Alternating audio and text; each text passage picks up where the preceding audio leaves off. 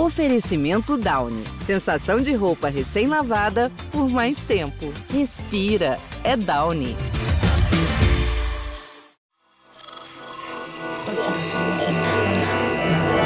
Esse podcast é, é apresentado por b9.com.br.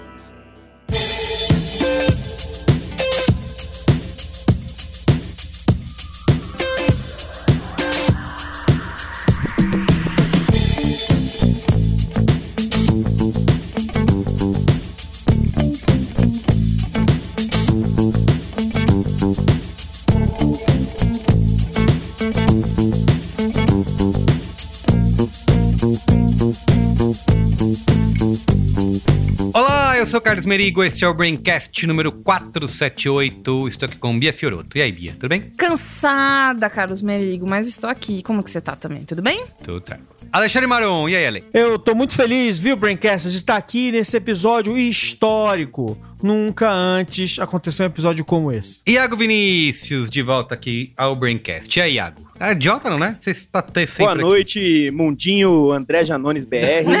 Como que vocês estão aí? Fazendo muitos escândalos pro país. Iago sempre está presente no Braincast de um jeito ou de outro, mesmo quando você não Ele é a alma desse programa. o ouve. Ele está aqui. É que, como diria minha, minha presidenta Dilma Rousseff, né? Por trás de cada Braincast tem uma figura oculta, que é a figura de um Iago Isso aí. Muito bem, ó, estamos nesse Braincast terapêutico aqui, né? Para abrir nossos corações. Isso. Cada um seu, né? Porque cada um só tem um. Ótima frase pra gente começar. Eu tô adorando. Até aqui o programa tá ótimo. Pode ir. Ai, meu Deus do céu. A gente está aí, né? Em vias de acontecer. Faltam poucos dias para acontecer mais um grande momento histórico nesse país, né, nesse Brasil brasileiro. E nesse Braincast a gente vai falar aqui de como sobreviver a esses momentos históricos, né? Como evitar a exaustão, continuar produzindo, trabalhando. Outro dia, o Cris, que não tá aqui nesse programa hoje, falou: Ah, tô muito ansioso, cansado de ficar pensando em coisas, vou trabalhar pra. É. Eu falei, caramba, você consegue, consegue, parabéns. Me ensina como. Então é isso, você tá completamente exausto, a gente também, porque a história cansa, certo? Certo. Olha só, mas antes, Mas antes... rapidinho aqui, siga arroba BrainCastPod nas redes sociais, Twitter, Instagram, TikTok, Quai, que mais? Cara, eu não acredito até Existe. agora que a gente tá no Quai, você sabia? Eu fiquei pensando Claro muito tempo nisso. E a gente tá vendo esse negócio de Be Real. no. Quai. E aí o Be Real vocês vão, vocês vão sofrer. Mas, ai, vocês vão me obrigar a entrar na- no Be Real. Eu não acredito, viu? Quai entrega mais que TikTok, hein? Puta, ficou aí a- o negócio. Exatamente. Então, arroba BrainCastPod, siga nós. Também torne-se assinante do Braincast lá em b9.com.br barra assine. Você pode assinar usando o PicPay, usando o Apoia-se ou diretamente pelo aplicativo do Apple Podcasts. E além de você fazer parte da Braincasteria Gourmet, o nosso grupo fechado, Bombaiting lá no Telegram, galera, eu vi alguém reclamando lá hoje, tinha 200 mensagens. Não. Tá, tá loucura. Teve um dia que eu falei. o- As pessoas na Brincadeira Gourmet, elas são tão amigas entre si que teve um dia que eu falei não sei o que lá, achando que eu ia arrasar. Fui ignorada pra caralho. Tipo, Olha sai, é, meu. A porque a conversa. galera- O pessoal não, Não, a gosta da conversa gente. não é com vocês. Se você não gosta da absurdo. gente, assine a Braincesteria Gourmet. É, isso aí. Olhem pra mim, olhem pra mim, gente.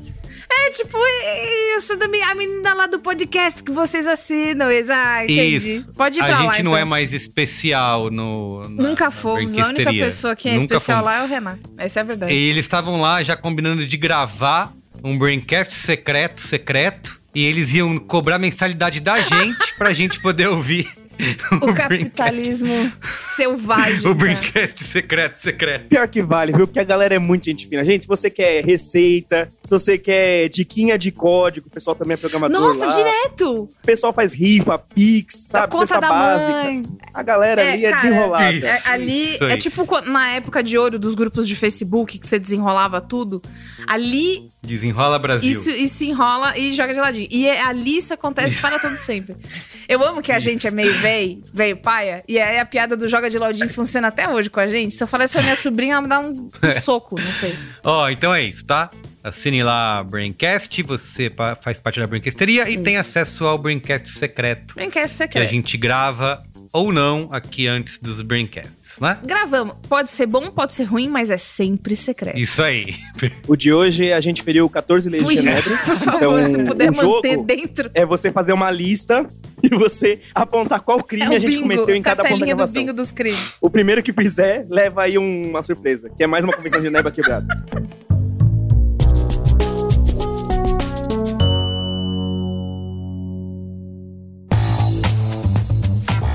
A cada dia que passa, o mercado fica mais dinâmico e novas tendências tomam conta dos negócios. Claro, tem o hype do futurismo exagerado que cria ondas passageiras, que vêm e que vão, e principalmente é bom saber que tudo que nos trouxe até aqui não vai nos garantir daqui pra frente. É por isso que a gente precisa inovar para além da buzzword. Eu tô falando de inovar pra valer.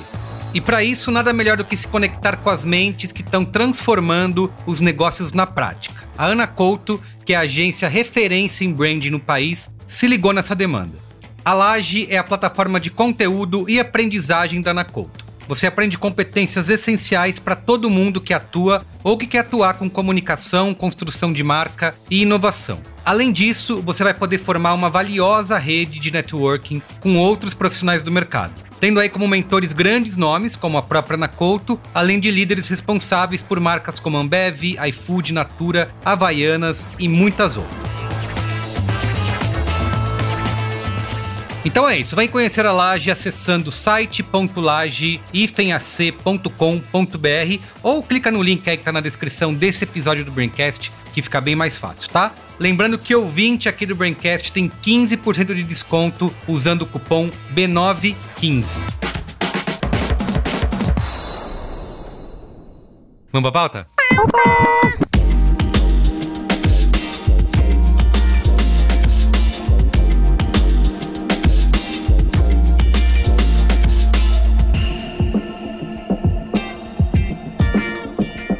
Bem, ó, gente, existe esse, esse meme, essa piada já há alguns anos, né? No Brasil e no mundo, de não aguento mais viver um momento histórico, né? Uhum. Um atrás do outro acontecendo. Uhum. E aí outro dia eu vi até alguém zoando, falando.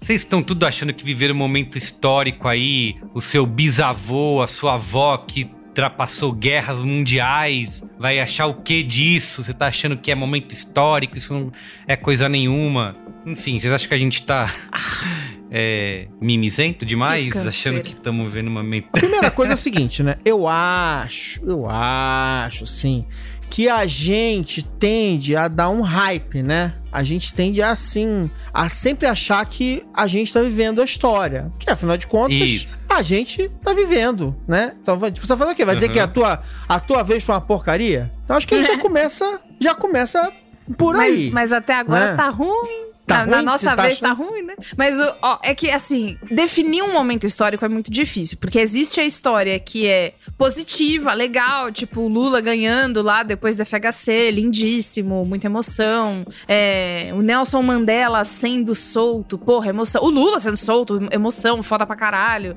tomando cerveja. Assim, Lula, Lula, né? Pessoa simplesmente É isso que eu ia falar. é só- fixada no tema, né? Enfim. Eu ia falar a queda do muro de Berlim. A queda do sabe? muro de Berlim. Não, não, peraí, uma para, história para de falar do. Lula. Para de falar. Vamos falar de 13 momentos históricos importantes. Isso, vamos, vamos Isso. elencar 13 momentos. É, Uhum. E enfim, e o momento número um, a fundação do PT. E aí o. A história positiva, apesar dela ter, né? Ela, ela, ela tem um entorno talvez mais pesado, que pessoas tenham sentido, ela tem a parte positiva que é linda. A gente tá na parte do pesado. Do Bolsonaro foi eleito, pandemia. Assim, Pandemia, pandemia. Teve Trump nos Estados Unidos, também Então. não é só Brasil, né? Então, uma Outra mundo. coisa que eu acho que caracteriza o momento histórico é talvez você olhar pro lado e você ver que as pessoas também estão meio na merda, que nem você. E não é porque, ai, você tomou uma decisão ruim e você terminou com a sua namorada e agora você tá na merda e aí, tipo, ai, viver num momento pesado. Não, é que parece que o, momento, o mundo inteiro vive um zeitgeist, né? De. Ah, Hum, você viu ela trazendo as coisas. E aí, enfim. Então, é, é muito difícil pôr a mão no que é histórico ou o que não é. Só que tem coisas que são muito óbvias, tipo, pandemia é óbvio, né? Pandemia, É, tanto que tem aquela certeza. piada de as crianças estudando a pandemia daqui muitos anos, aí é escrevendo com caneta de glitter assim, Covid-19, né? Na ponta do caderno. É, porque a gente sempre brincou que a gente só consegue ver o que é a história depois do que o tempo passa, né? Que a gente olha pra Precisa trás de um afastamento, é. e a gente não tem mais, a gente tem a impressão que tá vivendo essa história agora. A gente já tem esse sentimento agora, né? Não precisa. Eu acho que o efeito da gente é, ter muita informação, quer dizer, o fato é que é, a gente nunca teve tanta informação. Nunca antes na história da humanidade a gente teve tanta informação. Vamos usar isso direto hoje. É, a gente acaba é, é, tendo a capacidade de comparar as coisas com muito mais precisão, né? Mas eu acho também que, assim, eu realmente acho que a gente tende a dar importância maior às nossas vidas.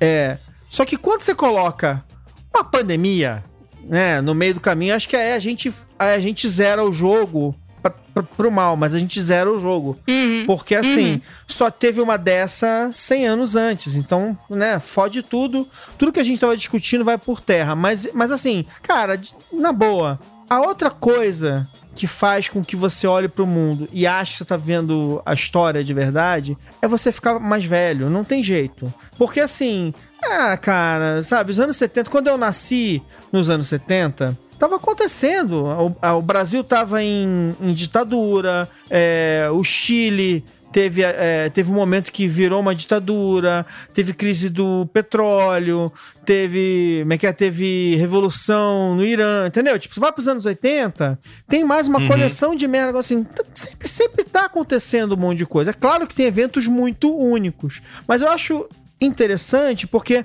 quando a gente dá a viradinha dos 2000, né, a gente entra nesse momento, né, do tudo acontece 24 horas por dia, 7 dias por semana, o tempo todo pra todo mundo, né?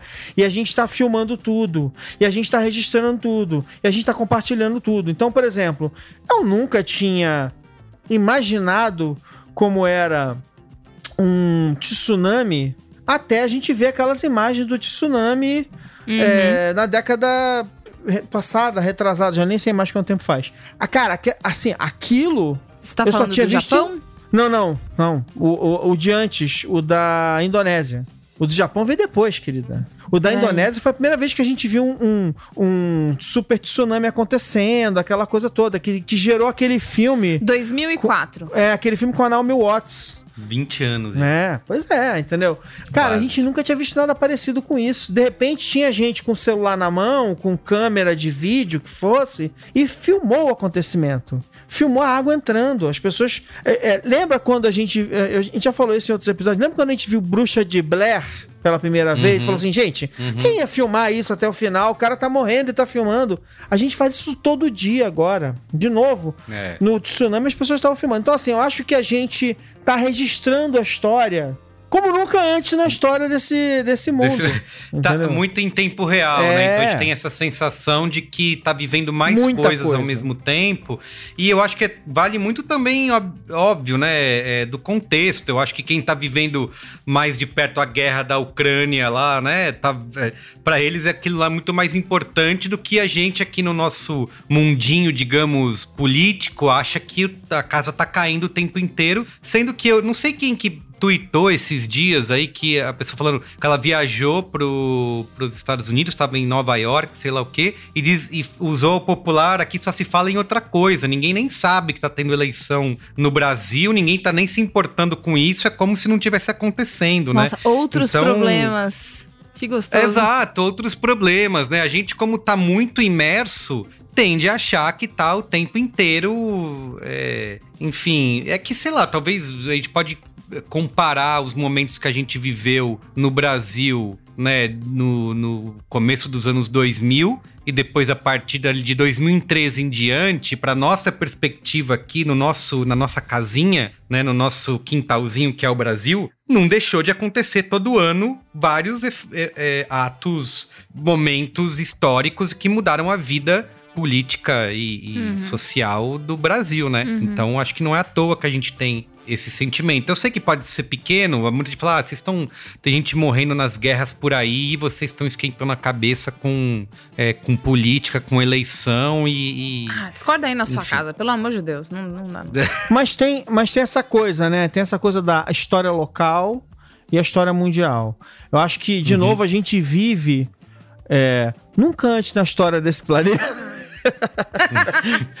a gente a gente tá vivendo eventos coletivos. De novo, a pandemia é um, é um exemplo, né? Ou então coisas que acontecem são muito grandes e que têm esses efeitos é, avassaladores, como o 11 de setembro, né? A gente assistiu o 11 de setembro ao vivo. É, Então, é, é, tem, todos esses, é, é, tem todos esses momentos pivotais que, que, que aconteceram quando a gente já tem, né? Toda esse, essa infraestrutura acontecendo, né? E, e que e que estão marcando essa geração. Só que, de novo, ó, a gente tá em 2022, né? Então, assim, a gente já tem toda uma geração de seres pensantes, falantes, questionantes, que ou tinha um ano, dois anos quando, quando o 11 de setembro aconteceu. Então, assim, 11 de setembro não aconteceu pra eles. O 11 o 11 de setembro é um evento. É um evento da história, da televisão. Do e livro tal. de história. É. Ou nem tinha Já nascido, tá né? acontecendo que dessa nem tinham- maneira, né? Quer dizer, minha sobrinha é uma adolescente, uma aborrecente.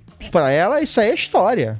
Entendeu? Então isso tá acontecendo. Tem muito esse efeito da, da gente viver uma, um, num mundo registrado o tempo todo, né? Por todos nós e compartilhado e tudo mais. E aí a, a gente é literalmente socado por isso o tempo todo. A gente tá compartilhando essa, esse terror o tempo todo. A gente tá vendo isso tudo.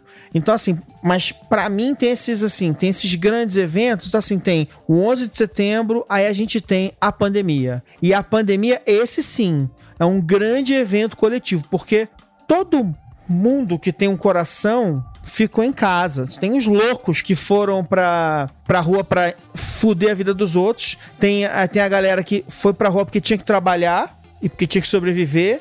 Né? E tem a galera que ficou em casa. Então você tem esses, tem esses três grupos. Esses grupos malucos. E tem um quarto grupo, claro. Tem um grupo que manipulou essa galera toda, infernizou a vida de todo mundo. Mas que a gente tem que acertar as contas com a história com essa galera em algum momento aí. Mas a gente viveu isso, é um evento coletivo, não tem. nin- ninguém não foi afetado por isso. E aí a gente tá, tá no meio das nossas vidas agora, né? Quer dizer. Ô, Iago, quero saber de você. Você tem esse sentimento de que estamos vivendo momentos históricos um atrás do outro ou estamos sensíveis demais? Estamos sim vivendo momentos históricos um atrás do outro, e acho que por nós estarmos vivendo momentos históricos um atrás do outro, a gente consegue ter uma avaliação melhor deles.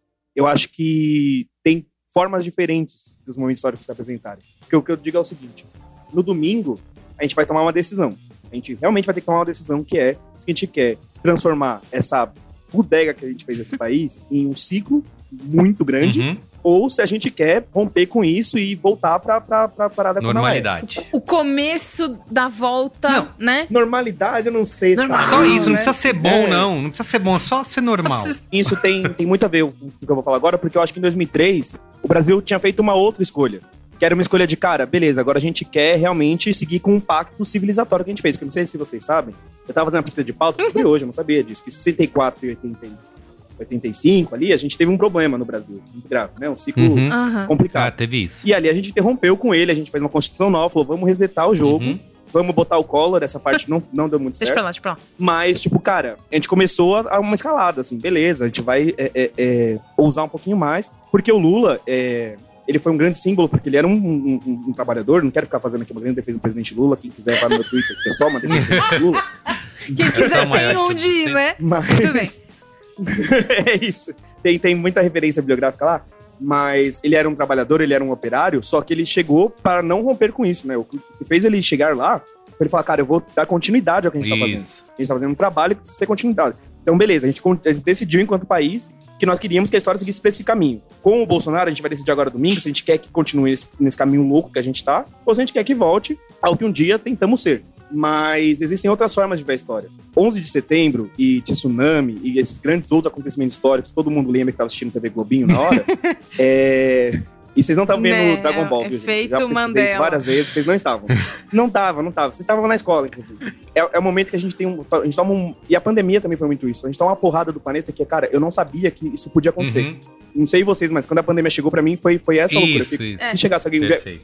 um viajante do tempo, falando assim, não, daqui a um tempo vocês vão ficar dois anos dentro de casa e vocês vão achar, uma boa parte da- da- das pessoas vão achar ok, falo, você tá maluco, nunca que a gente vai parar. Não pode acontecer, É. acontecer, a gente não vai parar. E, e a gente parou, tipo, a gente descobriu que uma coisa podia acontecer e a gente não sabia. É, bombas nucleares, enfim, várias coisas é, são, são nesse nível. E existe também uma, os eventos históricos que a gente não sabe. Porque, assim, quando eu era um menino cheio de sonhos, recém-aprovado no vestibular, e eu achei que era uma boa ideia ir pra Avenida Paulista, falar pro senhor Fernando Haddad e pro senhor Geraldo Alckmin baixarem o preço da passagem, eu não achei que ia causar Tá essa confusão toda que eu causei. Eu não sabia Foi que eu tava você. vendo a história. Eu achei Foi que eu você. tava ali fazendo o meu nome. E eu não tava fazendo o Amigo, meu nome. tem uma história. Eu fiquei presa na ponte. Teve uma hora que todo mundo foi ali. Eu não, agora eu não me lembro mais se é a ponte estaiada, que ponte que caralho que foi que, que todo mundo subiu. Eu subi também. Só que pra descer, eu não conseguia vi- virar pra. Gente, é assim, é uma ponte tipo de uma avenida. E aí eu fui descer por entre um buraco da ponte, assim, da, do enfeite dela. E eu fiquei presa lá. Insalubre a democracia. Eu fiquei é presa lá. Eu fiquei presa e os meus amigos de faculdade que foram comigo me puxaram pra eu poder sair. Isso assim. Quer dizer, você ficou presa na ponte e o Lula ficou preso Amiga. na cadeia. Por culpa Fui sua. eu, né? Fui Foi eu, que, fui eu que torci contra. Mas é muito não foi os 20 importante isso que o Iago tá falando, porque aí traz uma segunda camada, que é, é, a gente não sabia que isso podia acontecer, né? Eu não sabia que a gente podia viver tão bombardeado como o Maron falou que a gente podia viver por causa das redes. E aí é uma coisa que eu converso muito com a minha psicóloga, que é tipo, o que que eu faço? Eu abro, eu preciso, eu trabalho com isso, né? Então eu tô sempre vendo as redes sociais, eu, eu abro e sempre vejo isso. Aí tá bom, ei, que isso, vou relaxar, vou assistir uma TV aberta, vou, não sei, Tamo ali, o jornal hoje, César Tralli lá falando, está todo mundo morrendo, tudo tá ruim, não sei o quê. Não, então acabou. Então eu vou assistir uma coisa de ficção. Aí eu vejo a coisa de ficção e fico tipo, ah, legal, essa é tipo a Bolsonaro da história, esse é tipo não sei quem. Acabou, eu só É. tenho uma, uma referência. Ou coisas que tem a ver com a pandemia, enfim. E eu falo muito isso com a minha psicóloga, que é tipo, o que que, eu- o, o que, que eu vou fazer? Pra onde a gente vai, né? E aí tem duas coisas que ela fala, que o primeiro é, ninguém sabe, porque é a primeira vez que a gente vive isso desse jeito, dessa maneira, então tá todo mundo descobrindo junto. Mas é, tem uma ou outra coisa que sempre funcionam pra humanos, tipo, pare de ver as telas um pouco. Isso, esse, esse é um ponto importante, né, toque, ao, co- toque grama, né? Como tá a sua dieta de informação, Carlos Merigo? Eu queria saber um pouquinho. Você tá parando de ver as telas um pouco? Ah, eu, Não, eu, eu não- eu não sou- eu não sou incontáveis as vezes em que me foi mandado é, desinstalar o Twitter. Incontáveis. Isso, porque a gente, você en- entrou num ótimo ponto, porque é o seguinte, a gente não vai, a gente não controla, né, por mais que a gente acha que, que controla, né, é, a gente não controla o planeta, a gente não controla a história, ela vai acontecer independente do que a gente quiser. O que a gente pode controlar é como a gente se, a gente lida com isso e como que a gente age diante disso, né? E eu justamente minha pergunta pra vocês é como que vocês lidam com esse tipo de coisa? Eu começo por mim. Eu lido muito mal porque eu sou incapaz de, por exemplo, me distanciar ou de fazer o que eu sempre falo que eu vou fazer, que é, ah, não, vou desligar, não tô nem aí, eu vou me isolar, não vou ficar vendo notícia, eu vou, sei lá, fazer outra coisa, esper- esperar chegar o dia. Não, eu tô o tempo inteiro consumindo informação, consumindo conteúdo, é um vício, achando que com isso eu tenho qualquer tipo de controle em mudar as coisas. Isso só vai me deixando cada vez mais louco, ansioso. E assim, eu tô, eu tô agora nesse período, né, pré-eleitoral, eu tô aqui tentando trabalhar no mínimo que eu consigo fazer, né? Responder um e-mail, gravar um braincast, responder o Iago que tá me perguntando se tem qual é a pauta, o que, que eu quero fazer, tentando, né, fazer o mínimo que eu, que eu posso. Nossa, eu achei Rapaz. tão desnecessário esse shade que você jogou aqui agora. Sabe? Pra Não, quê? em mim mano? mesmo, né? Gente, esse homem no WhatsApp. o shade olha, em mim mesmo. É... Eu comecei a responder todo mundo do tanto que o Merigo me ignora. Eu parei de ignorar as pessoas. Falei, nossa, realmente, dói, né? É, pois é, o Iago fica lá, e aí, vai, vai fazer alguma coisa? Ou você vai e tal. E aí, quando eu tô aqui, eu tô lá com o YouTube ao vivo, abrindo, vendo o que, que a galera tá falando, quais, o que que tá acontecendo, dando reload, como se tivesse assim, em tempo real, né? E não tá, E de como verdade. se fosse mudar coisas- alguma coisa, né? Não, É, porque se eu isso. assistir essa live, eu com certeza Exato. vou ficar melhor informada. Para quê? Nada, não muda nada, cara. Tem uma outra coisa nada. que é essa relação de lidar com isso, que é o cigarro voltou pra caralho. Eu não tinha amigo Ah, é? que fumava, agora todos meus amigos Tá fumam. fumando. É, abuso de álcool, Ah, estamos álcool, aqui, lógico. né? É, Isso, isso. Toda vez que a gente vai gravar o Braincast presencial é, é uma quantidade. Alô, Ambev, dobra a produção aí, né? O... Zé, Zé, se você quiser dar aquele patrocínio, Cara. põe o, Iago 10, Cupom. que é E 10 aí, latas de cerveja que eu QR bebo por Code, dia. ó, aponta pro QR Code que tá aí na sua tela e, e É. pede agora. E assim, outros tipos de droga também, ilícitas, não ilícitas, mas assim, eu, eu via muito menos amigos falarem sobre isso e talvez por receio, né? Porque, enfim, são coisas proibidas, ou talvez porque não querem ser julgados. Acabou esse receio. Hoje é tipo, ah, pô, vamos aqui em casa, vamos fazer alguma coisa, vamos fumar um, vamos não sei o quê. Tipo, não tem mais o. Ai, será? Vamos encher a ela cara, né? vai? Virou. Será que ela vai me julgar? Não sei. Não, não existe. E assim, antes era uma coisa tipo, você tá num lugar e a pessoa faz com cigarro, tipo, você se importa? Você, tudo bem, né? Não, acabou. A pessoa vai remédio, acender o né? cigarro, o, o cigarro. Sim, Tipo, ela vai, ela vai acender o fósforo do cigarro no seu óculos, assim, ó, pá, entendeu? E a outra coisa que eu, tem eu acho que, que eu- saúde mental, saúde mental é um negócio que, que virou Foi foi uma discussão mais normal, né? Passado, né? É passado. Você é da história do É passado. sim. passado, é passado. Eu nunca mais ouvi falar de saúde mental. mão. Só ouço falar de doença Agora, mental. galera, ah, porque antigamente a galera falava assim: você quer um. Você quer uma balinha de menta? Agora é assim, você quer um rivotrilzinho? Ó.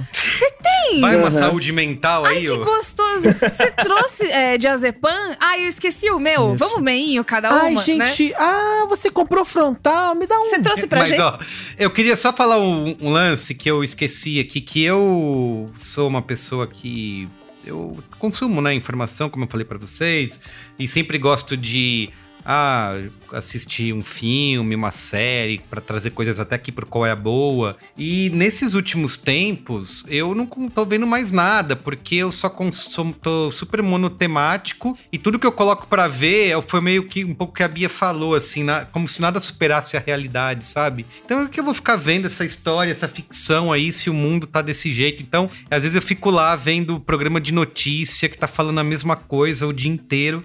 Então, Mas é aí, é aí que eu te truco um pouco. Truca, vai lá. Porque eu, ao contrário da Bia, não sou uma pessoa nada com terapia em dia, tô com a terapia bem atrasada, então eu faço coisas que a OMS não recomenda. É, eu não sei até que ponto esse. Eu também sou uma pessoa muito cracuda de, de informação, de notícia, pra saber tudo que tá acontecendo em todo momento e tal. É, eu não sei até que ponto isso é nocivo, assim.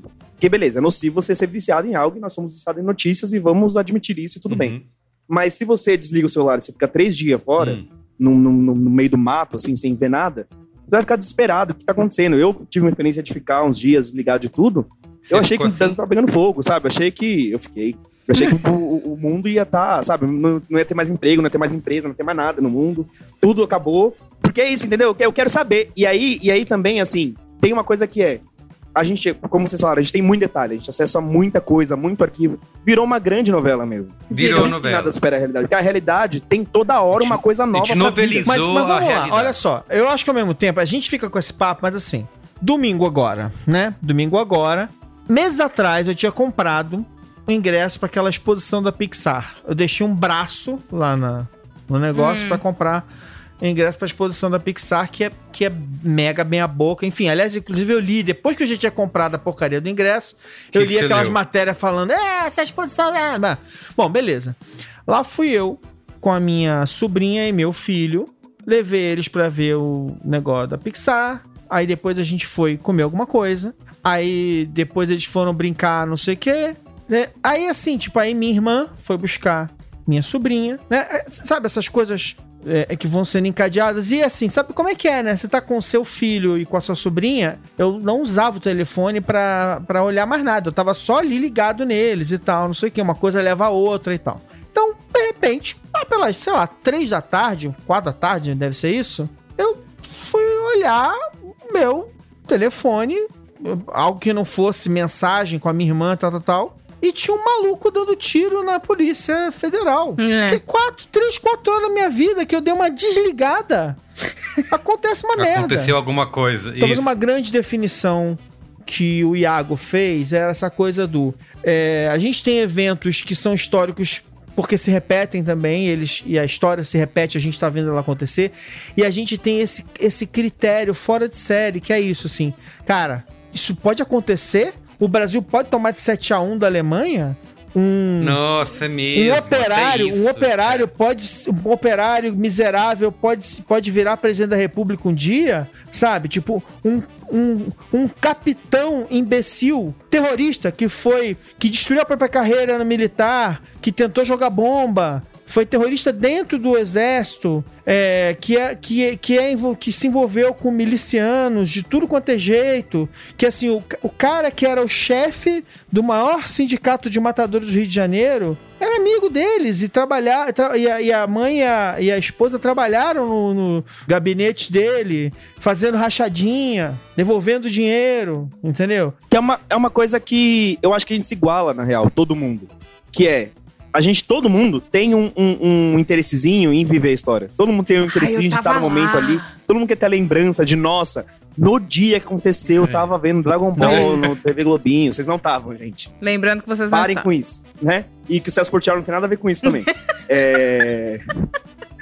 Mas tem uma coisa de, tipo, a gente fica meio que provocando, né? Eu, eu, eu acho que talvez esse interesse nosso de notícia é, tipo, cara, eu tenho uma coisa que eu quero saber Ah, primeiro. assim. sim. Eu quero quando a pessoa fala, nossa, É, aconteceu é. isso. Eu falo, não, eu já sabia, É. lógico. É, Eu que- queria. Esse negócio que o, o Ale trouxe da, do consumo de informação. Porque é isso, eu lembro muito bem de assistir na televisão Pedro Bial cobrindo a queda do Muro de Berlim. Os anos passaram vários anos depois disso, e o, o máximo de momento histórico que eu lembro de ter vivido nesses anos 90. Foi o Pedro Bial no BBB. É, talvez. Mas eu ia falar da virada Não, do. você viu a guerra do Iraque. É que, eu, é que eu acho que a pergunta que você vai fazer é o que eu queria trazer. Ah. Porque eu tava fazendo essa pesquisa, eu tava meio, meio sem saber por onde começar, por onde tocar esse assunto. E não sei se vocês sabem, mas assim, é um trabalho, né? Fazer esse Claro, podcast, vocês- é um trabalho ficar sério e. Então eu vou atrás das minhas fontes, Balizado. vou consultar meus universitários. Isso aí. Fui falar com a minha amiga Bárbara Blum, da Folha de São Paulo, jornalista e tal, que enfim, tá vivendo, tá fazendo a história, publicando a história. Mas aí o que ela me falou foi o seguinte: olha, é, essa sensação de que você tá vivendo a história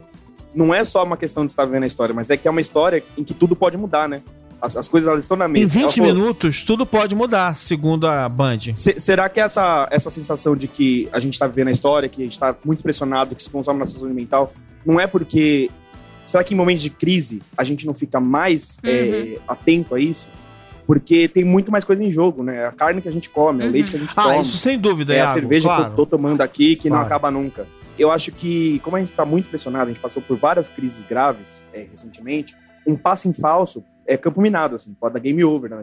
Então, existe uma preocupação também muito coletiva, que, que é isso, né? A penetração desses assuntos está muito maior. É. Tá todo mundo falando disso em todos os lugares, em todos os momentos. Uma coisa que eu vi esse ano, que eu achei que eu nunca ia ver na minha vida, e eu vi muito acontecer aqui em São Paulo, as pessoas discutindo na rua se elas iam votar no Lula ou no Bolsonaro. Pra mim não tinha essa pessoa que tava em dúvida entre os dois. E isso virou um fenômeno comum, porque as pessoas, isso virou uma escolha muito séria, assim, e muito difícil. O Estadão tava certo o tempo todo, e a gente tava jogando eles aí quatro anos, mas a escolha ficou difícil. Porque, cara, é isso, tipo, o que que, o que, que vai me. O que, que- o que vai valer? São meus valores? O que, que vai me fazer dar certo? São meus valores ou é meu plano econômico? O que, que, que que é? A gente não sabe mais o que, que é, a gente não tem mais a resposta, porque tudo foi pra caralho, assim. Mas eu acho que também existe um senso de urgência porque a gente tá na emergência, né? Eu vou ser o chato que vai mais uma vez colocar culpa de muita coisa ruim da nossa vida na- nas redes sociais. Principalmente no Isso, Facebook, Eu, eu, no Instagram, eu iria no pra aí Twitter e também. companhia. Mas, mas por quê? Mas por quê? De um jeito um pouquinho, mais, um pouquinho menos só de dizer isso por dizer e pra falar o seguinte. É que, é, além de todo o mal que eles fizeram porque profilaram todo mundo e tornaram possível manipulações que não eram, mais, não eram, não eram tão fáceis Uhum. antigamente e deram Sim. escala pra um monte de, de maldades e tal, não sei o quê. Mas não é só isso. É que assim... E colaboraram ativamente, né? Isso, Não é só isso. que foi um acidente. Mas é que a gente criou um sistema. Alguém tinha descoberto esse sistema, que era esse sistema do você é, olha para aquele negócio, aí você clica, aí você espera o próximo, aí você clica de novo, você espera o próximo, tal, tal. Então, esse, esse feedback loop que chama, né? Esse, esse ciclo de resposta que a gente que a gente foi descobrindo ao longo da década das décadas anteriores, que vem dos videogames, que entrou na internet da gamificação na internet, tal, tal, tal, tal, que vem de antes do termo gamificação virar buzzword que a gente tem que jogar no lixo, porque é uma chatice sem tamanho. Mas esse esse esse ciclo todo que a gente que os caras descobriram e que é viciante, ele foi colocado na nossa no nosso sistema. E o que que ele faz? Ele faz o seguinte, todo todo mundo tá o tempo todo compartilhando alguma coisa, seja uma notícia, seja uma história da sua vida. E aí a gente criou o um sistema que faz realmente com que tudo seja testado para ver o que, que é relevante para todo mundo. O que, que vai subir. Então a gente criou o sistema. Então a gente criou um sistema em que tudo que a gente faz está o tempo todo numa espécie de é, seleção não natural a gente criou um sistema que seleciona as notícias e que faz com que as notícias disputem a nossa atenção. Só que isso está acontecendo o tempo todo, todo dia. Ou seja, a gente deu escala para isso. E aí, meu amigo, tudo parece importante. Porque realmente a gente pegou coisas pequenas que podiam não ser importantes, mas a gente deu importância para elas. Sim. Entendeu? E aí, meu Exatamente. amigo, fodeu. Fodeu. A gente vive bombardeado por isso. Isso, e a gente pega. Vamos, vamos sair do contexto até de eleição, né? Que a gente tem vivido isso nos últimos. Não só a eleição, mas todo o cenário político brasileiro. A gente tem. É, é, são muitas coisas, muitos acontecimentos nos últimos anos que acabam também dando essa sensação de o tempo inteiro acontecendo alguma coisa. Mas, sei lá, vamos pegar até o, o Twitter, né? Vamos sair do Facebook, do ecossistema meta. O próprio Twitter, o jeito como as coisas acontecem lá, de que todo dia ou toda semana tem um novo, uma nova polêmica, um novo escândalo, pode ser do tipo que for, pode ser do mais banal às coisas mais sérias, que a gente vê essa necessidade de se criar é, é, como o Ale falou, né? É, tudo, micro coisas viram super importantes porque a gente transforma aquilo na, na, na novela, no acontecimento do dia e no próximo dia passa para outra coisa, né? Tem até a zoeira de qual que é. Você chegando no Twitter, qual que é a zoeira de qual que é a, a treta o, de hoje. Aquele né? famoso também, o que, me, o que me acalenta é que se eu fechar o Twitter, nada disso. É importante. Nada, não existe. não existe, né? Exatamente. Exatamente. Fora do Twitter, Sabe isso não é um que é assunto. Dureza? A gente, o ser humaninho, a gente quer tanto ser especial, diferente, amado, benquisto. Floquinho de neve. meu, é muito bom quando uma pessoa olha pra gente e fala, cara, não tem nada, ninguém igual a você, ninguém pensa como você, você é muito único, muito especial. E aí, o, o, uma coisa que eu sempre falo que é, o bom da internet é que todo mundo tem o megafone, mas o ruim da internet é que todo mundo tem o megafone. E aí, a merda acontece. Acho que faz uns dois anos que eu ouvi a piada e agora eu reproduzo a piada, que é o meu sonho é não ter uma opinião sobre nada nunca mais. Porque eu vejo o negócio e aí o meu. Uhum. Eu posso não postar, porque eu já aprendi essa lição, tá? Fico calada, muda, não posto nada. Mas na sim, minha cabeça sim, eu começo a maquinar, tipo, sei lá, aconteceu. Sei lá, o Marmita Gate. Cara, Marmita Gate porra nenhuma.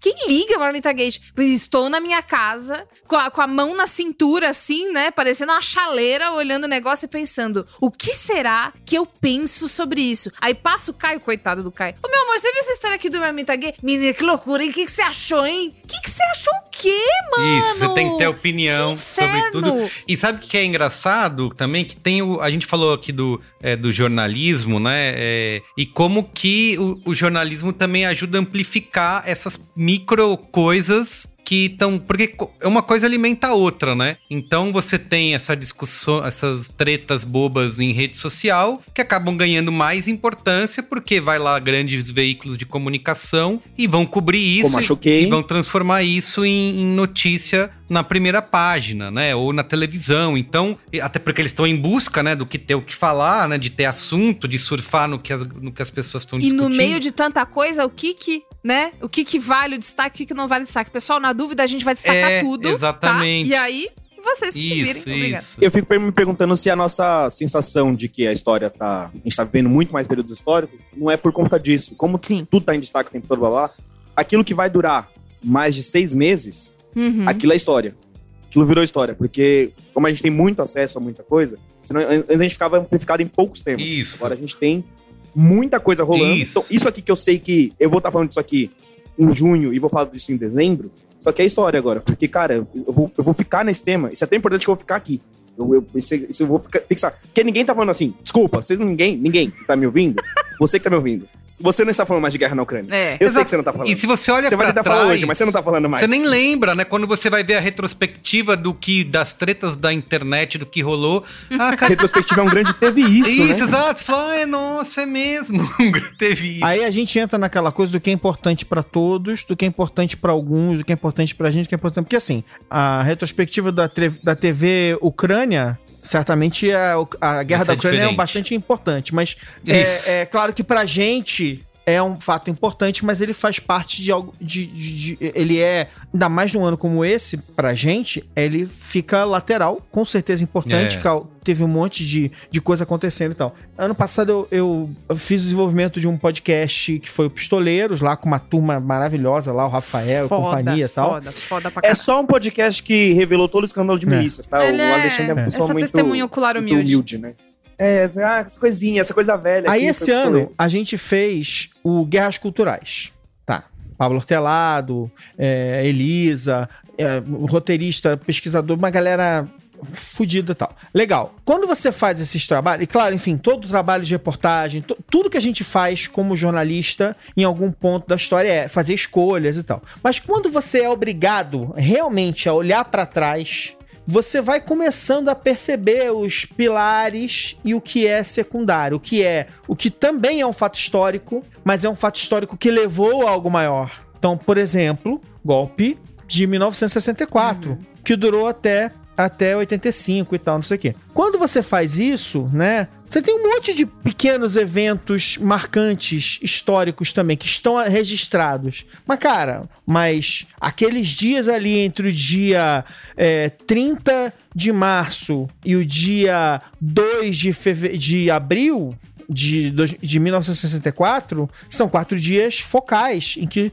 tudo aquilo estava acontecendo, em que, o, em que você estava derrubando um governo, insta, instalando outro, declarando que, declarando que tinha um presidente temporário para no dia 15 você vai colocar outro. Assim, então, assim, a gente vai enxergando. é, é bom pra gente lembrar. Assim, para mim, a minha experiência, assim, como jornalista que fala do dia de coisas mais mundanas do dia a dia, você ficar sempre o tempo todo, né, no momento importante da semana. É legal. Quando você faz um trabalho, você olha para trás, a história ganha outro sentido mesmo, porque você precisa dizer o que, o, o que, que é o super importante e o que é importante também, mas que foi secundário, foi levando aquele momento.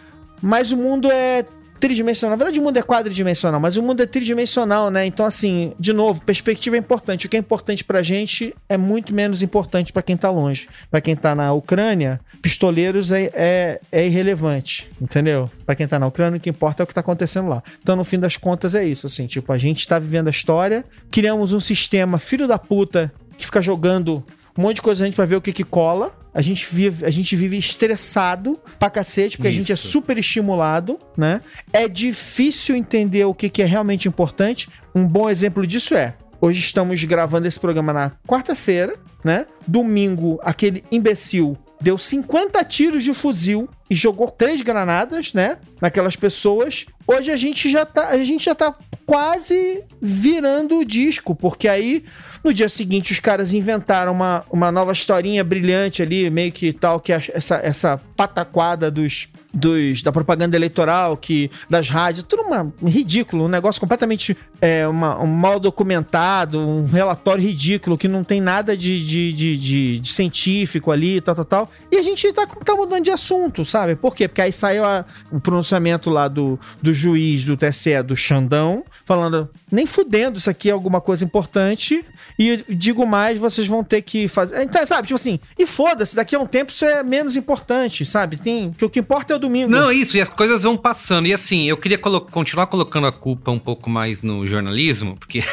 a Nossa gente bate senhora. jornalista aqui também, não só em publicitário. Mas eu não sei se foi a, extrema-direita que inventou isso, mas eles com certeza ajudaram a popularizar com a ajuda das redes, que é esse negócio de o tempo inteiro algo urgente tá acontecendo. É tudo muito, como o Iago falou, né? Tudo muito urgente, tudo agora. Se você entrar aqui, por exemplo, isso acontece desde antes de 2018, um pouco mas qualquer grupo bolsonarista, a galera tá o tempo inteiro. Agora, bomba, acabou de acontecer, veja isso, é tudo 24 horas, tá acontecendo agora, né? E aí eu eu tô falando de, do jornalismo porque tem uma coisa que me irrita profundamente em, em, alguns e algumas jornalistas que eu acompanho em rede social, em alguns canais também é, dedicados a jornalismo 24 horas, porque os caras vivem disso, né? Vivem de gerar audiência, de gerar interesse das pessoas comentarem. Que eles também estão, eles ficam nisso. É, ligue agora, noti, parece que é tudo em tempo real e as coisas não acontecem assim, né? Tão de imediato, tão em tempo real. É, são utilizados termos, palavras né? Tem toda a semântica da coisa de te fazer acreditar que você tem que ficar ligado 24 horas num canal de notícias, porque a todo momento tá acontecendo coisa. É. Então,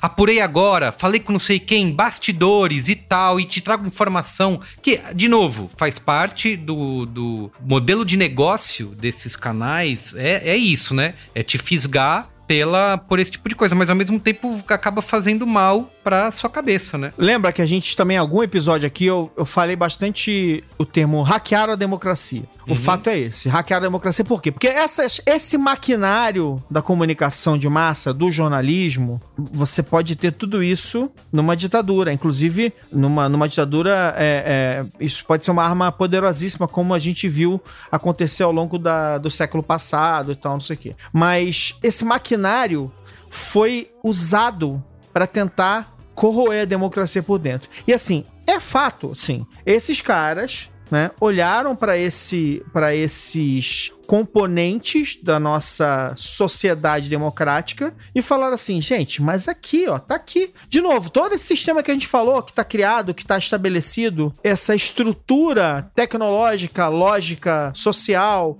que tá estabelecida, tá, tá aí para ser usada, tava pronta. E aí os caras começaram, não, a gente precisa ter eventos, a gente precisa criar eventos, a gente precisa é, é, criar novos fatos o tempo todo, né? Que sinceramente, é apenas uma. Vamos dizer assim, já que é usado de forma política e com esse objetivo, eu vou dizer que é uma corruptela de uma coisa chamada relações públicas, né?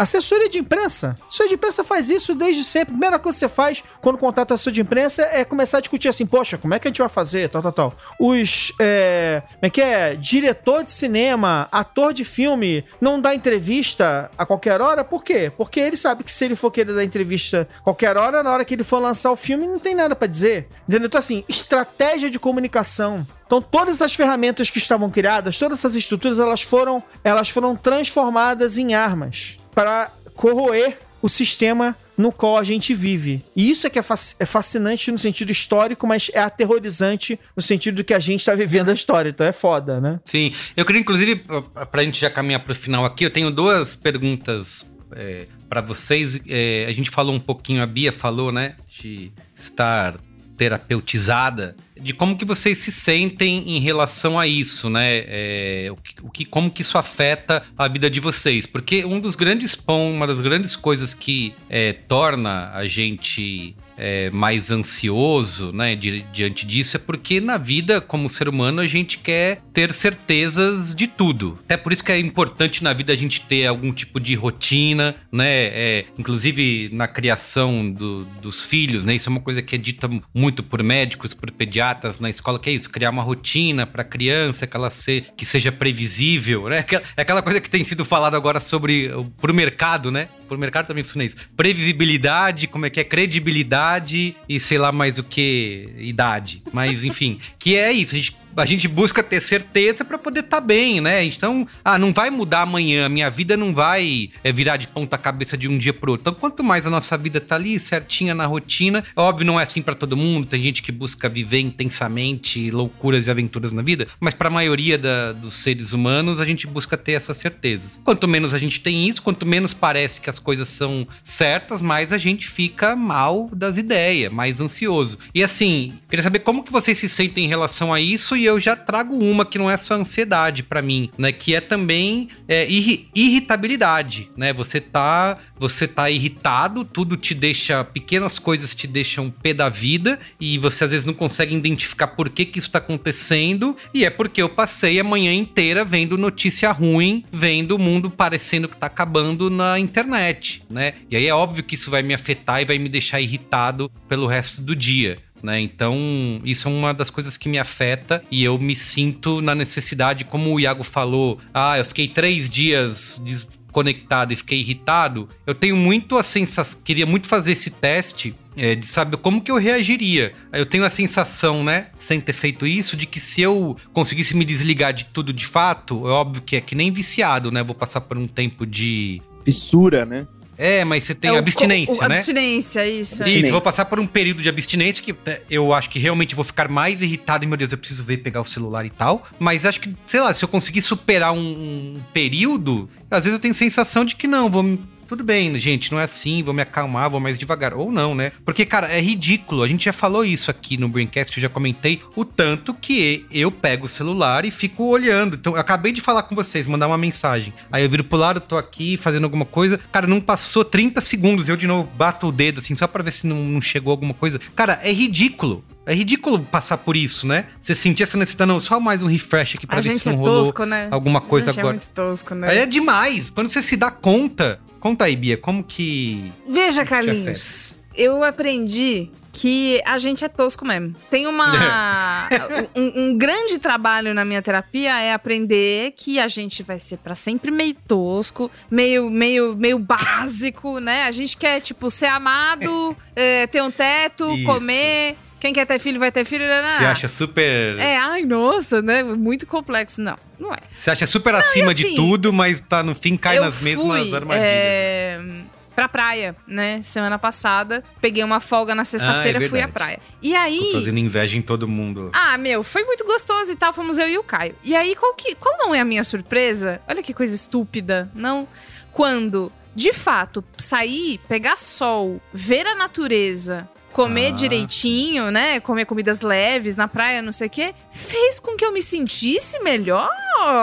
Então quer dizer que tava todo mundo certo? Ah, É, é assim, é, é, Eu tenho tentado abraçar essas necessidades básicas porque eu já entendi que eu vou me sentir mal. Eu, tra- eu trabalho, a gente, todo mundo aqui trabalha com notícia, com internet, com coisa que precisa ver. Não tem como não ver. Eu vou me sentir mal. Ponto. E eu preciso, é, é, e esse é um exercício diário, com pandemia, sem pandemia, com bolsonarismo, sem bolsonarismo, que é entender aonde que tá o limite pra eu poder avisar as pessoas. E eu tenho a sorte, o privilégio, a perfeição de trabalhar, sempre ter trabalhado com pessoas que são pessoas que eu posso falar, levantar a mão e falar, é, vai dar bosta. Eu preciso dar uma acalmada. Então, poder olhar e, e sentir nesses fatores, Merigo, que você falou. Irritabilidade, é, sensação de, de, de muita sobrecarga, tipo. Sabe quando você é tão sobrecarregado que a pessoa vira pra você e fala assim: Ah, eu vou pedir um almoço, o que, que você quer? Eu não sei o que eu quero comer. Não é possível que eu tenha que escolher todas as coisas. Eu odeio cada passo da humanidade, eu detesto ter que escolher o almoço. Eu odeio almoçar. Eu, por mim, nunca almoçava mais. Eu, por mim, tomava uma pílula. Tipo, cara, calma, eu só quero saber se você quer comer lasanha. Meu Deus do céu. Então, quando eu tô assim, eu descubro, né? Às vezes, às vezes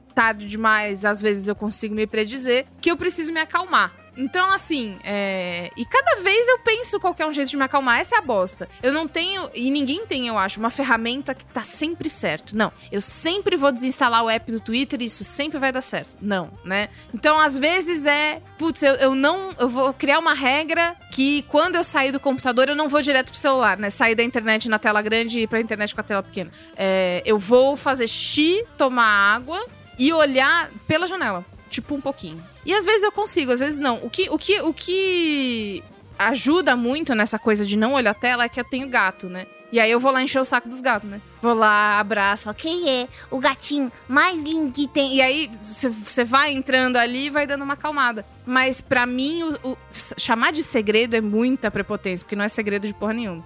Mas o que funciona é tentar entender o meu comportamento. Ou o comportamento do outro, né? Pessoas que moram com outras pessoas, não precisa ser um casal, pode ser é, é, colegas de, de casa e tal. Você vê que a pessoa tá muito irritada, não sei o que ela. Puta, cara, não fica falando muito de política pra ela, não, porque é, tá na cara dela que ela tá zoada. Então, se eu vejo que o Caio tá meio mexido, eu não vou virar pra ele e falar: Você viu que o Janones falou um negócio que era zoeira? Pra que, que eu vou falar? Porque, de novo, pra quê? Pra que, que ele. Ele sabe, ele vai descobrir, ele tem Twitter também. então, pequenas coisas que às vezes eu me dou conta de fazer, mas de novo, não consigo fazer sempre e eu preciso, e é um exercício diário, abraçar que, mesmo sabendo que esse é o mais certo a se fazer, mesmo tendo plena consciência, é aquela coisa, mesmo sabendo que McDonald's faz mal, eu vou lá e como McDonald's às vezes, né? É isso. Abraçar o erro, porque se eu for cobrar outra coisa. Porra, eu tô com fome, a mulher tá falando em lasanha, McDonald's. McDonald's, não Isso, só quê. comida. Porra, eu tô Mas com ó, fome. o- eu queria, pra gente já caminhar pra coisa boa, Iago, a gente depois que passar, vamos supor o seguinte, né? Se vai passar, né? acontecer. Isso, é a exatamente. fase, vai acontecer. né? Passar essa. Vai acontecer o que a gente espera, né? O que tem que acontecer no próximo domingo. Vamos ter o homem uma. com pavor de ter esperança. Vamos Olha. ter um pavor de ter medo, esperança. medo terrível. Vamos ter um pouquinho mais de gritaria, porque é assim mesmo, né? Na hora do exorcismo, o demônio grita mais. É, mas vamos supor que a partir do ano que vem acabou, estamos, estamos mais num ambiente de normalidade. A gente sabe que não é tão simples assim, mas vamos ter um pouquinho mais dessa previsibilidade, né? Isso acontecendo, você acha que melhora, vai acabar ou a gente vai continuar inventando novas coisas, novas maneiras de ficar consumindo coisas 24 horas, urgente, agora mesmo, ligue ao vivo, tenho aqui apuração e novas tretas vão vão nos deixar ansiosos. Olha, Merigo, o lado bom da crise da democracia e das vésperas de uma ditadura, Meu Deus. O lado bom título, da título pandemia. do, do, do- o lado bom da crise da democracia. cara, é. Eu só agora tô descobrindo algo, e era uma coisa que eu queria trazer desse programa, e acho que é uma- um gancho bom, que a história ela não existe, né? A história ela é o que a gente falar que ela é. E isso tá em disputa. Existe esse grande anjo na minha vida, que é o senhor André Janone, deputado, se você estiver ouvindo, Vossa Excelência. assim, sério, foi um alento, foi uma cura pra minha depressão, mas. Moça, cara, eu não vou deixar você falar só que eu sou corrupto, ladrão e como criancinha e se crescer de em 89. Eu vou vir pra cima, assim. Eu acho que foi um aprendizado e tá sendo um aprendizado coletivo pra muita gente. Que, cara, é, se eu acho uma coisa, eu vou ter que falar essa coisa, senão ela não vai ser o que eu tô achando. Não é, a história não é um memorando que eu recebo. A Isso. história é algo que eu falo sobre ela. E, e a gente tem uma, uma possibilidade agora de produzir em cima dela. Eu acho que os veículos de comunicação, as redes sociais, descobriram vários modelos de fazer a gente ficar fissurado nisso. Eu acho que a gente não vai deixar de ficar, ficar fissurado nisso, porque a gente não esteve nos últimos 10, 15 anos. A gente só ficou pior. A gente vai, a gente vai continuar ficando pior. Até porque os monstros estão aí, eles estão organizados. Assim como a gente também está organizado de uma certa forma meio capenga. Mas é, eu acho que não vai melhorar. Eu acho que vai piorar muito. Acho que vai ficar bem mais, mais, mais selvagem. Mas eu acho que faz parte do jogo, assim. Acho que a gente não aprendeu a ir pra guerra. Agora a gente tá na guerra. E, e é uma guerra de informação. A Bia tá aqui com, com um tremoço no É olho, que essa aqui, no sua olho. frase aqui, que é no- o no- ansiolítico da noite Tá que eu vou tomar agora Perry. mais, né? É, Puta que pariu. exato. Porque a coisa mais, mais preciosa que eu, que eu, eu vi nesse programa foi você falando, Merigo, que você não tinha a sensação antes de que tava vendo tanta história quanto você tá tendo Uhum. agora. Porque é, é, é, a- pra tirar da política, por exemplo, antes tinha o Super Bowl do Michael Jackson lá, que ele fez o Billy Jean. Uhum. Aquilo falava, cara, isso aqui é a história da música. Isso. Hoje foi feita a história da A música. história do Hoje a esporte gente tem na Super Copa do Bowl, Mundo. A história do Era Exato, máximo. é isso. Hoje a gente tem um Super Bowl por semana, cara. Hoje a Beyoncé, qualquer coisa que a Beyoncé faz é pouco. Então a gente tem que decidir. Toda vez tem que sentar. É. E a gente tem muita opinião, a gente tem excesso de opinião. Isso. Mas eu acho que tem esse processo que é, cara, a gente vai ter que sentar coletivamente no sindicato, que é o Twitter, e, e decidir, cara, isso aqui foi bom ou não foi? Isso aqui foi história ou não foi? A gente vai levar isso aqui pra frente ou não vai? Então, é, a gente entender que a gente tem muito mais agência do que a gente achou que a gente tinha. No fim das contas, era o que todos os teóricos estavam falando há 200 anos, a gente não ouviu, né? A história, ela é algo que tá em A disputa, é um processo gente não ouviu assim. teórico, Então, acho que né, vai piorar amigo? muito, Um mas eu acho que- humano, né? É, que coisa, né? Quem diria, né? Mas acho que, o- o- acho que depois disso, o que eu acho que pode melhorar é a gente entender que a gente é parte do problema e que isso faz parte do jogo, assim. Assumir agência nele. A gente não ficar só falando, nossa, as redes sociais, caramba, como elas são cruéis, né? Nossa, André Sadi é terrível, ela fica toda hora dando uma exclusiva nova. Não, virar e falar, cara, é isso, eu vou pegar exclusiva, eu não vou pegar, vou, vou, vou trocar essa narrativa. Pegar as armas que o Bolsonaro pegou antes de nós, mas, mas a gente pode pegar ainda. É, acho que a gente vai ficar muito mais terrível, a gente vai ficar terrível junto com os tempos. Acho que é isso que eu queria trazer. Não, mas, mas, mas é que não é, é que assim, a jogada não é, não é, não é que ele pegou antes. É assim, é a utilização, a ferramenta estava dada para todo mundo. Alguém, alguém em algum momento, e não foi seu Bolsonaro não, porque isso aí ele tá copiando de um de outras pessoas. Mas assim, alguém em algum momento usa aquela ferramenta de um jeito. Assim como um dia um jogador de futebol pega a bola e dá uma volta por cima da cabeça do outro cara e vira um lençol, entendeu? Tipo assim, alguém pega aquela ferramenta e dá um uso para ela. E aí tem também tem os parasitas, como os bolsonaros, que usam isso de outra maneira, mas assim, a ferramenta tava lá. Ela é agnóstica, o que não quer dizer que ela não tenha culpa de porra nenhuma. Todo mundo tem culpa porque tá junto com a história. Mas assim, eles deram uma aplicação. Muito bem, ó, vamos. Esse nosso Braincast sobrevivendo a momentos históricos tem tudo para não dar certo. Vai dar errado. Mentira. É, tem tudo para ter novos capítulos, né? O início de uma nova franquia. Ou não, esperamos que não, né? cansaço, se tudo der né? certo, esse vai ser o único. Esse vai ser o único na história. Se não, se tiver uma parte 2, você sabe que Falhamos miseravelmente. É isso. Isso, muito bem.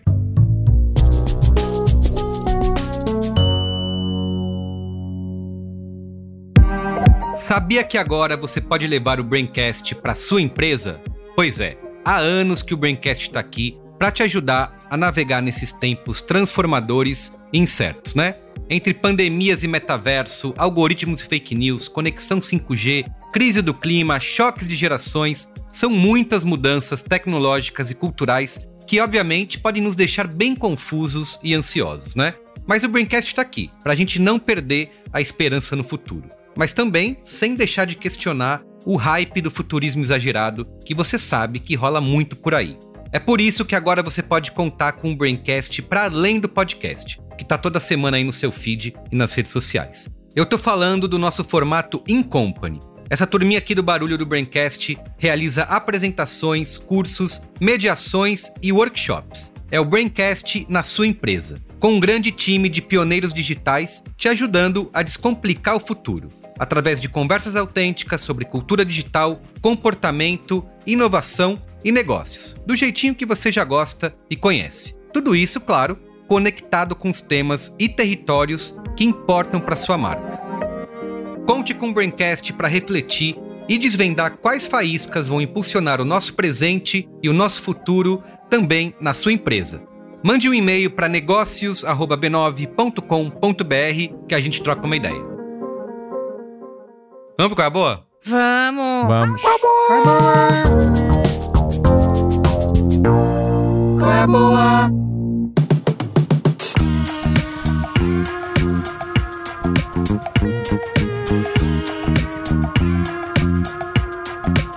Muito bem. Quem quer começar? Bia Feroto? Na mão. Gente, teve uma vez há muito tempo que eu estava caminhando pelas terras do Twitter e aí eu encontrei uma foto de uma gata com cara de maluca com a legenda Vou fazer doideiras, maluquices, loucuras. E eu achei muito engraçado, porque, sei lá, era uma foto de um gato que eu achei muito doida. E aí eu fiquei tão obcecada por essa foto que eu postei no meu Instagram. E aí eu, tipo, postando pra eu nunca mais perder essa imagem. E aí alguém, algum dos, dos seguidores, me falou: parece a Chicória Maria. E aí esse perfil Chicória Maria falou: ah, sou eu mesma, tal. O meu qual é a boa é o perfil chicória.maria no Instagram, né? Que é pra você desanuviar Pra você pegar todo esse cansaço existencial e jogar ele pela janela. Quem que é a Chicória? A Chicória é o nome artístico de uma gatinha chamada Nashira, que tem uma outra irmãzinha chamada Mimas, são nomes de estrelas. E aí é um perfil de pet. Só que a, a graça é que a tutora delas, que é a Price, é uma pessoa muito espirituosa, muito divertida. Então ela atribui às gatas umas personalidades tipo: a Chicória é uma cuzona. É isso que ela é. A Nashira é uma pessoa terrível. Sabe? Ela fala mal das pessoas, ela ameaça de processo, ela faz não sei o que. A Mimas, ela é- tem essa personalidade dada pra ela um pouco mais bobalhona. E assim, é pra você acompanhar o dia a dia das gatinhas. Então elas são lindas. Aí teve uma vez que uma delas, a Mimas, bebeu óleo da cozinha. E aí tem várias coisas que você vai acompanhando e é- a graça é essa. Elas são lindas, elas são muito fofas. A Pris é uma pessoa muito legal. Então, além de tudo, é acompanhar o trabalho de uma pessoa que é muito foda mesmo no, no que faz. Ela também é educadora. Então, assim, fodida. A Chicória Maria, ela tem uma personalidade tão controversa que a Pris teve que colocar no perfil, escrito assim, perfil de humor, personagem bravo. Porque as pessoas achavam que ela tava sendo sem educação de verdade, a gata. Pessoas que não sabem consumir conteúdo na internet. O quê? Não falei nada. Então, é, fica aqui, assim, chicória.maria, sem acento, claro, né? Tudo junto sem acento. É, no Instagram pra você passar um tempo olhando coisas maravilhosas. E aí, qual que é o bônus, né? E por que, que eu lembrei desse qual é a boa e por que, que eu tô dando esse qual é a boa? No nosso programa de WhatsApp, eu falei de figurinha de gatinho. E algumas pessoas, duas, vieram me perguntar de onde eram essas figurinhas, como é que pode ter essas figurinhas. As figurinhas são dela. No, se você entrar lá, tem nos destaques as figurinhas de WhatsApp que você baixa pra usar. Então tem a figura da Anashira fumando um cigarro escrito canalhas. Tem a figura dela com o símbolo do comunismo do lado. É, é muito fofo, é muito legal e é um perfil que toda vez que aparece eu fico tipo, ai, que gostoso, agora eu vou ver gatinhos. Então, chicória.maria no Instagram. Um beijo, Price, uma pessoa muito gente boa. É, sigam, e aí vocês têm que falar assim quando vocês forem lá: é, vim pelo Braincast. Que aí ela vai saber de onde veio. Ó, eu vou dar o meu. Vai lá. Então, o meu, o meu assim, é, a gente já deve ter falado desse, desse seriado legal algumas vezes, talvez, mas dane-se, eu não falei, então eu falarei agora. Que, até porque estreou, né, aqui no Brasil, enfim, passou a estar disponível no, no Star Plus aqui no Brasil, que é o The Bear. Que é Do cacete. Uma série- do uma série muito foda. Muito foda. Muito foda mesmo. Assim, cara, quando você imaginar que uma série sobre um chefe num restaurante ia ser. Não, é- que assim, não é que é legal, não é que a comida é gostosa, assim, tensa, cheia de reviravolta, Não, você termina cheia suando de dramas interessantes. Passando mal, é, É, fudido. e com um puta de um elenco bom pra cacete. Completamente é, fora de série. Eu vi algum tempo atrás, gostei pra cacete. Espero mais e tô bem feliz de ver que agora a galera consegue assistir, enfim, por meios normais, legais, no Star Plus. Então, ó, The Bear, o urso. Maneiro, Adicionando só ao Alê, eu não achei que uma série esse ano fosse ser mais legal do que o Severance. Ruptura. Uma coisa mais legal ia aparecer. Eu tô achando que The Bear é mais legal. Muito bem, ó. O meu qual é a boa aqui, rapidamente, aproveitando que estamos prestes a viver mais um momento histórico e ele tem tudo a ver para você chegar na- nesse domingo com mais certeza do que você deve fazer. São dois documentários é, que você pode assistir na sequência. Um é de 1990, o documentário O ABC da Greve. Está disponível. Assistir no YouTube, né? É, ou está disponível para locação no Look mas se você procurar no YouTube você acha o documentário clássico do Leon Hirschman, que ele conta, captura ali um pouquinho da, do que foram as greves, né? Dos metalúrgicos no final dos anos 70, incluindo ali o nascimento de uma grande liderança política brasileira. Ele captura essas mensagens, essas, essas imagens ali no período, mas elas ficaram bastante elas desapareceram, né? Elas ficaram guardadas na gaveta durante muito tempo, porque o diretor acabou morrendo aí é, logo depois, e o documentário foi ser, foi ser finalizado só no começo ali dos anos 90. Então, por isso que ele só sai em 1990.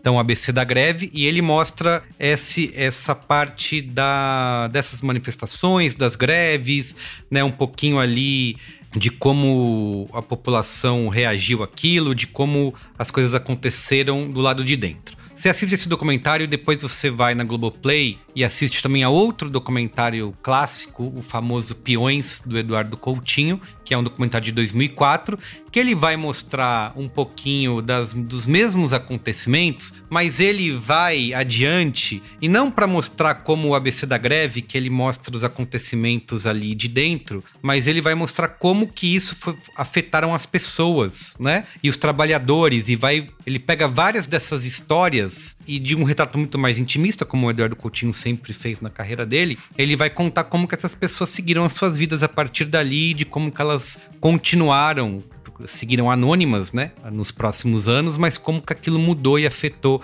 a vida delas até o ponto que esse metalúrgico que surgiu dessa dessas greves se torna presidente da República em 2002 e de como que elas enxergam isso. Então, eu acho que são Em 2022 também se tornou. é, 2022 também. Futuro Então, você acompanha os mesmos eventos a partir de duas perspectivas, né? Uma, digamos, é, um, re- registros mais históricos, né? De como aquilo se aconteceu, com imagens da, daquilo acontecendo em tempo real, e com outro, uma visão mais particular na vida dessas pessoas é, é, é, ao longo dos anos que se seguiram. Enfim, eu acho que se você não sair dali com a certeza de quem você vai votar, é, enfim, aí o problema é seu. Aí você vota né? no 13 do mesmo jeito. Só vota. Exatamente, vota na a urna não pergunta. Isso. A urna não faz perguntas, não tem justificativa do voto, é só teclar um número e confirmar. Mas enfim, E é importante você ver esse Isso. tipo de, de documentário, porque nesse momento, no momento histórico que a gente está vendo, nunca lançaram esse país, tá todo mundo meio louco, meu Deus, eu quero participar, quero fazer parte da história, quero estar junto.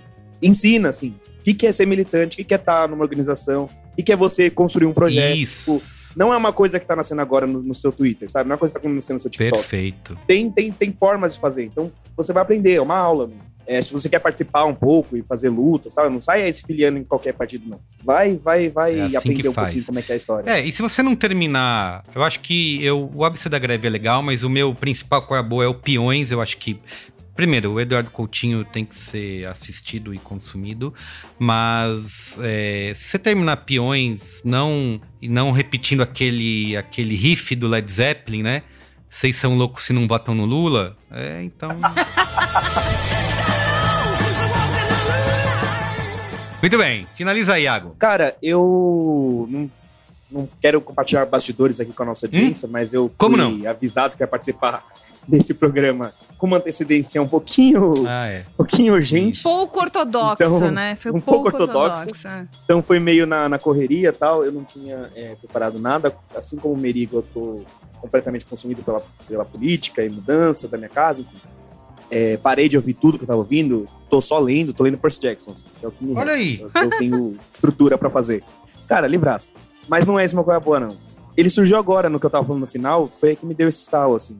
Se eu tô aqui falando de que a história tá em disputa, que muita gente tá descobrindo isso agora, e descobrir novas formas de fazer, é, eu tenho um puta exemplo do que eu, que eu vi recentemente, que é uma das coisas mais legais que eu, que eu presenciei esse ano, que eu experienciei esse ano, que é o Projeto Querino. O Projeto Querino Nossa, é um grande projeto fo- do Tiago Rogério, com a Rádio Novela, Piauí, todo mundo Muito que usa bom. Gola Rolê, assim, é, tá reunido, é o Sindicato da Gola Rolê no Brasil. e eles fizeram um grande trabalho de, de pesquisa, um trabalho de anos, é, apurando. E o primeiro, o primeiro empregável desse grande projeto é um podcast, uma temporada de um podcast. E o Tiago, ele até me emociona de falar isso, porque ele reconta a história do Brasil, ele remonta a história do Brasil a partir das pessoas negras. A gente sempre fala, nossa, nós sempre estivemos aqui, nossa história é, é grande, nós escrevemos a história desse país. Ele consegue voltar e, e, e mostrar como essas pessoas realmente impactaram, como as pessoas realmente se transformaram, como o Brasil realmente não seria o que ele é sem as pessoas negras e dar nome, dar cara, dar rosto. Ele tem uma coisa que eu acho muito sensível no outro podcast dele também, Ouvidas das Negras. Ele fazia isso, eu recomendo também que ouçam, que é pegar uma pessoa hoje, um expoente hoje, por exemplo, quando vai falar de empregado doméstico, ele começa com a Benedita da Silva, olha só essa figura, deputada, foi governadora, a única governadora não presa na história do Rio de Janeiro desde Nossa. 1500, que o Pedro Álvares Cabral também foi preso. É, e, e- e, cara, mas teve empregado doméstico, assim, essa, história é longa, essa luta é longa. É, eu acho que é muito bom, tem essa, essa frase de militância, né, que é nosso passo vem de longe. Eu acho que é muito bom mostrar que nosso passo vem de longe, que eles estão se construindo. Porque pra mim, pelo menos, como homem negro, LGBT, todas as cotas que tem aí, macumbeiro, que tem, é, é, é muito difícil, às vezes, a sensação de, cara, eu preciso resolver tudo, né? Eu preciso carregar o mundo nas minhas costas. Não, cara, o mundo já tá sendo carregado, eu tenho que só continuar o trabalho que já tá sendo feito, assim.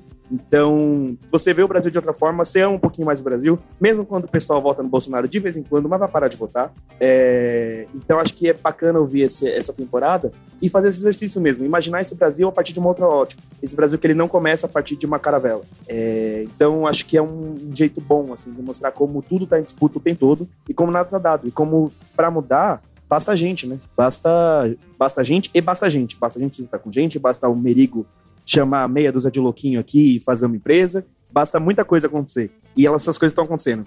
Escolhe, vai de você participar ou não, assim. Então acho que meu principal qual é a boa é esse. Depois disso, corre para o abraço. Parabéns, Iago. Vou, acho que você tem que estar sempre Que aqui presente no Braincast para você finalizar os programas, tanto as pautas quanto o qual é a boa, porque. Não, encerramento. Exato, né? encerramento. Chave de ouro absurda. Exatamente. A gente na, só na fala bobagem hoje, e aí você chega dando, né? Não, vou buscar meu microfone e vou pegar minha internet e eu tô, tô livre pra você. Então tá bom, gente. Então é isso. O Braincast hoje fica por aqui. Segue a gente lá, arroba BraincastPod nas redes sociais. Deixa comentário, participa com a gente. Obrigado, viu? Obrigada. Um beijo pra vocês. Beijo pra vocês. Tchau. Beijo. Valeu, gente. Tchau. Segue nós, hein? Música